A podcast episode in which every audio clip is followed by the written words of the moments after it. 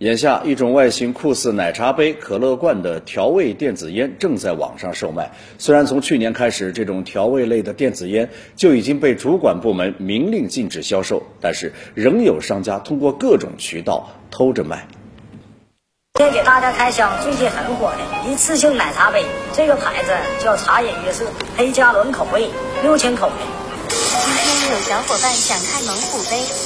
马上开一个看看。视频中，主播正在推销的就是几种调味电子烟。记者调查发现，在一些电商平台上，也有商家在公开售卖调味电子烟。去年五月一号起施行的《电子烟管理办法》规定，任何个人、法人或者其他组织，不得通过本办法规定的电子烟交易管理平台以外的信息网络销售电子烟产品、雾化物和电子烟用烟碱等。禁止销售除烟草口味外的调味电子烟和可自行添加雾化物的电子烟，也就是说，调味电子烟是明令禁止销售的。然而，记者在调查中发现，本该被明令禁售的调味类电子烟，在网络上依然可以轻易买到。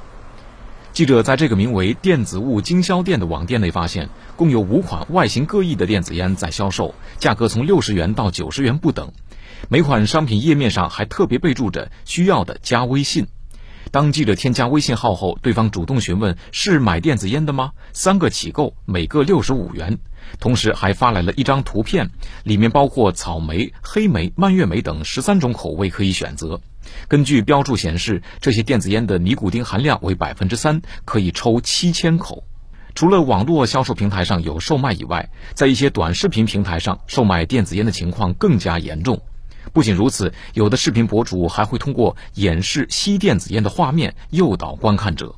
记者在这个网名叫“李叔”的短视频博主页面中看到，他共有十一个作品，其中十个作品为自己吸食电子烟的画面。